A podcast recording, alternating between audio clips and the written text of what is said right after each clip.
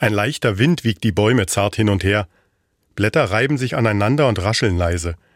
Vögel fliegen von Krone zu Krone und zwitschern aufgeregt im Geäst.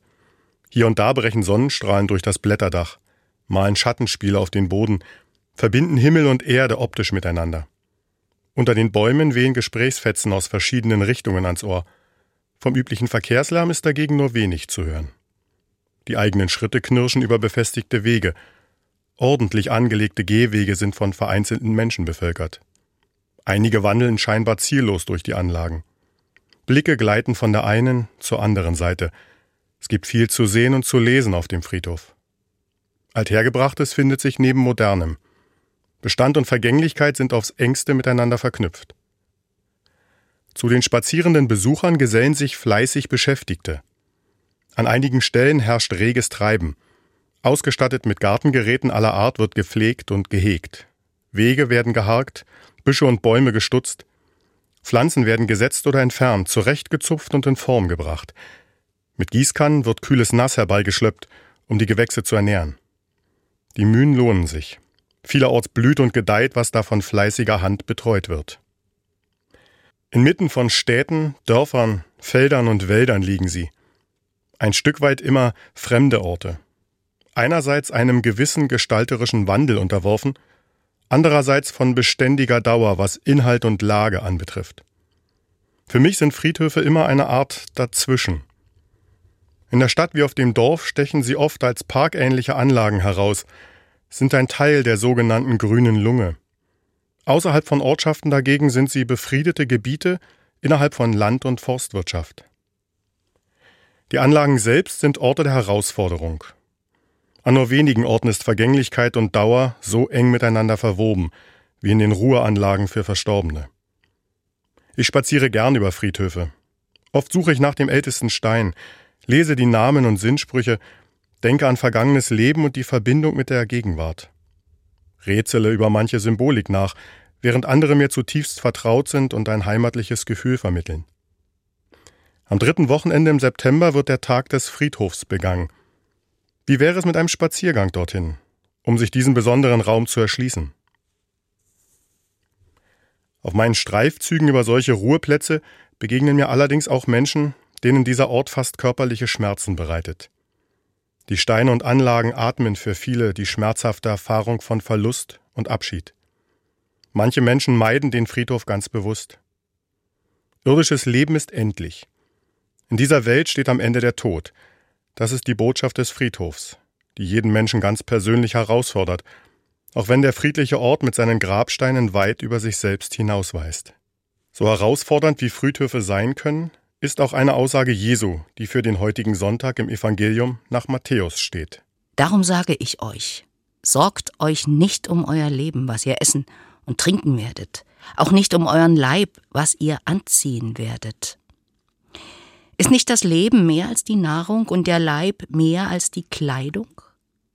Seht die Vögel unter dem Himmel an.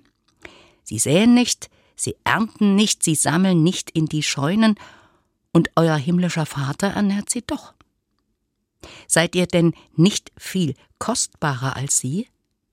Wer ist aber unter euch, der seiner Länge eine Elle zusetzen könnte, wie sehr er sich auch darum sorgt? Und warum sorgt ihr euch um die Kleidung? Schaut die Lilien auf dem Feld an, wie sie wachsen. Sie arbeiten nicht, auch spinnen sie nicht. Ich sage euch, dass auch Salomo in aller seiner Herrlichkeit nicht gekleidet gewesen ist wie eine von ihnen.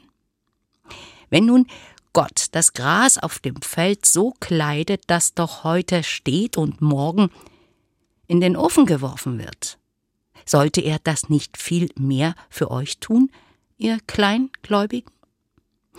Darum sollt ihr nicht sorgen und sagen, was werden wir essen? Was werden wir trinken? Womit werden wir uns kleiden?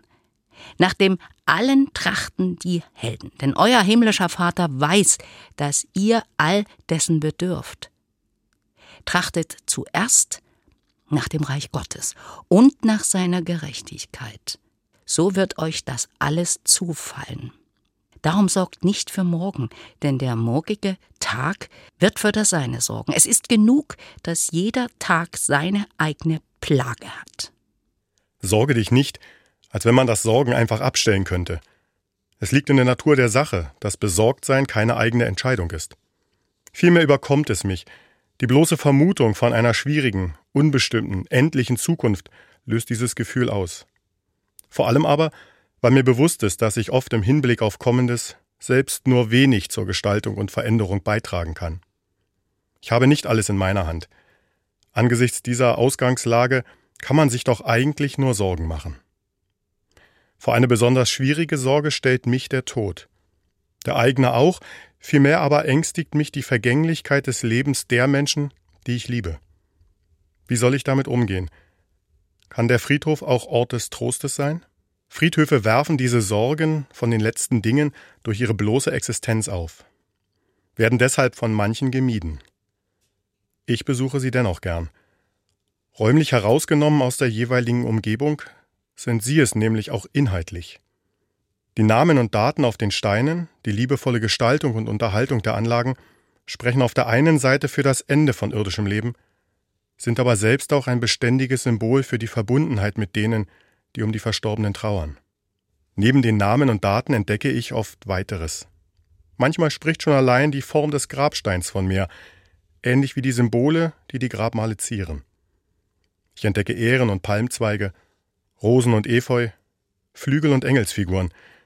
Sie alle sprechen von Veränderung, sind Symbole für Kreisläufe, für Wachsen und Vergehen, für Neues, das aus dem Vergangenen entsteht. Verwandlung und Bewahrung. Ich lese Worte wie Ewigkeit, Dankbarkeit und Liebe. Über allem steht oft ein einzigartiges Symbol mit einer alles verändernden Kraft. Das Kreuz. Das Kreuz in Form des Kruzifixes mit dem leidenden Jesus Christus dran führt mir die Sorgen, Nöte und Leiden des Lebens unmittelbar vor Augen. Es steht für die ganze Ohnmacht, die wir erleben, weil Leben endlich und nicht immer völlig selbstbestimmt ist. Das Kruzifix ist aber die seltenere Form auf Friedhöfen. Hier überwiegt das einfache Kreuz. Die Darstellung zweier am rechten Winkel gekreuzter Graden, ohne gekreuzigtem dran.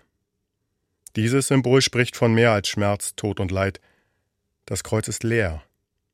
Und damit steht es für das Leben. Es steht für mehr als den ewigen Verlust, der im Angesicht des Todes direkt vor Augen steht. Es weist über sich hinaus und macht die Plätze, an denen es steht, zu Orten der Hoffnung und der neuen Perspektive. Das leere Kreuz erinnert an die Auferstehung, daran, dass Jesus am Kreuz starb, begraben wurde und wieder auferstand. Es ist nicht mehr das Symbol des Todes, sondern zum Baum des Lebens geworden. Dieser Baum des Lebens spricht sinnbildlich mit Jesu Worten Sorge dich nicht. Das Kreuz als Baum des Lebens vor Augen schafft eine neue Sicht aufs Leben und die Zukunft.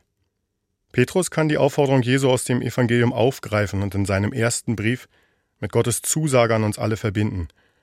Aus dem Sorge dich nicht wird bei ihm alle eure Sorge werft auf ihn, denn er sorgt für euch.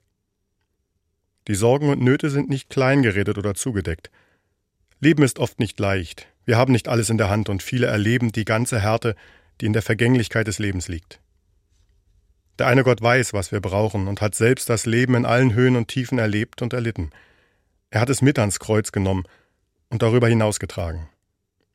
In der Auferstehung verwandelt. Er hat für uns das Leben verändert. Die Sorgen des Lebens rücken in ein anderes Licht, finden eine neue Bewertung. Anlässe zur Sorge gibt's immer wieder. Sie sind Teil des Lebens. Friedhöfe sind in Stein und Holz gemeißelte, in pflegender Betreuung gewachsene Symbole für unsere Hoffnung und unser Vertrauen. Welches Bild wir in den Blick nehmen und damit auch aus welcher Lebenshaltung wir unsere Zukunft angehen, dürfen wir selbst entscheiden. Das Kreuz, das zum Baum des Lebens geworden ist, eröffnet einen neuen, anderen Umgang mit den Unwegsamkeiten des Lebens und dessen Ende. Es darf für uns sehr wohl heißen, Sorge dich nicht, denn dein Vater im Himmel weiß, was du brauchst.